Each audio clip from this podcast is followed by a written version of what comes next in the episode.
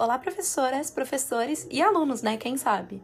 Eu sou a Jennifer Gonçalves, com a minha co-host Rebeca Sampaio, e hoje temos uma participação especial do arte educador Luiz Carvalho. Hoje não tem recreio porque precisamos falar sobre videoarte.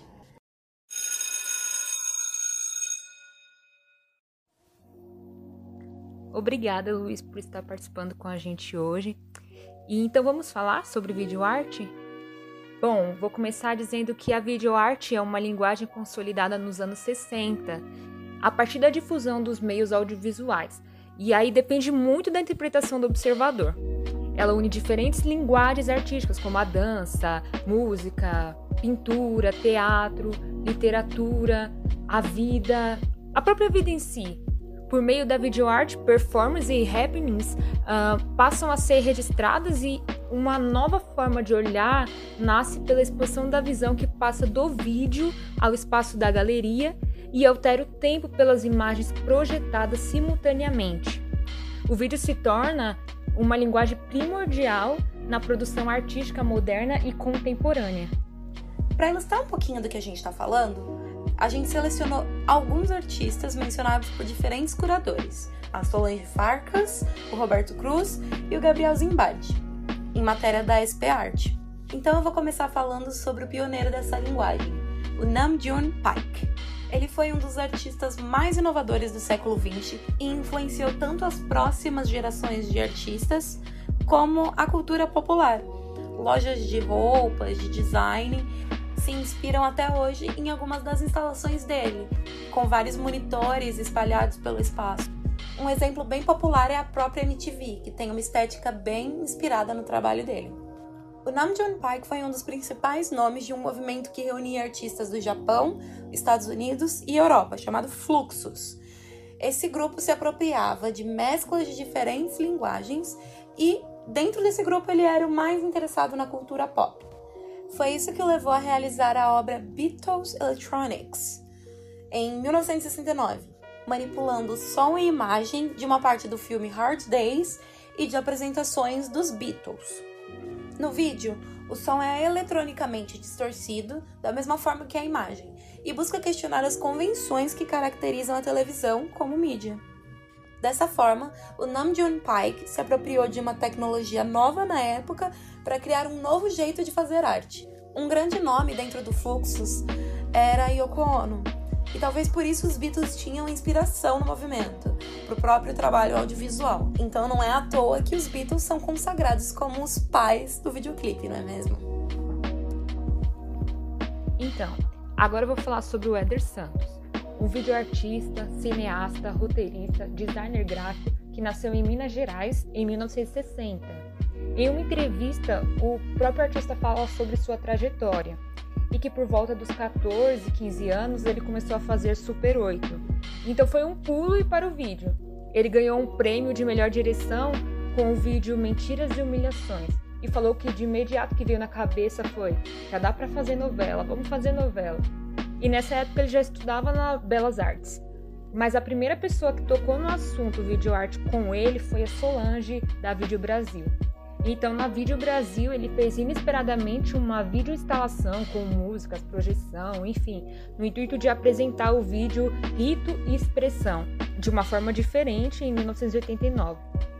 Para criar esse vídeo, ele leu a tese de uma historiadora, filha de um teórico de barroco mineiro, que defendia que a Igreja do Rosário de Ouro Preto foi construída por negros. Bom, as suas obras fazem parte de acervos brasileiros e internacionais.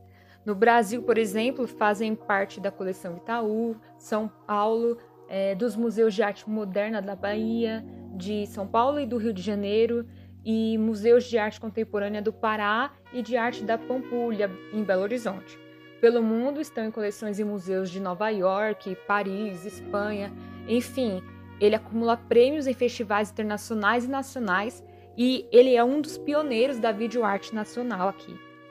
Oi, gente, espero que estejam todos bem ah, escutando esse podcast. Meu nome é Luiz Leonardo, como as meninas já falaram, sou formando de linguagens com elas, também atuo como arte educador, performer e produtor. É isso, eu acho. Bom, então vou falar um pouco do Luiz Roque, artista que mistura bastante técnicas, mas acho que uma, uma das coisas do trabalho dele que me chama mais atenção é seu repertório, que é conhecido como iconoclasta. Essa palavrinha um tanto quanto charmosa fala, na verdade, da destruição das imagens. Mas acho que no trabalho do Luiz a gente pode pensar como ressignificações, reconstruções de imagens a partir de outras, né? É, uma obra que é bastante conhecida dele é o filme Moderno, onde ele mescla a escultura, que tem um nomezinho difícil, que é Recommend Figure, do Henry Moore, com um dos figurinos do Lee Bowery. É, e aí esses símbolos, né, que já chutam as expectativas de gênero por si só, quando juntos na produção do rock, trazem também um ar de experimentação de identidade, né? Se você perceber a movimentação que o performer né, nesse filme tem com, com, a, com a escultura e tal.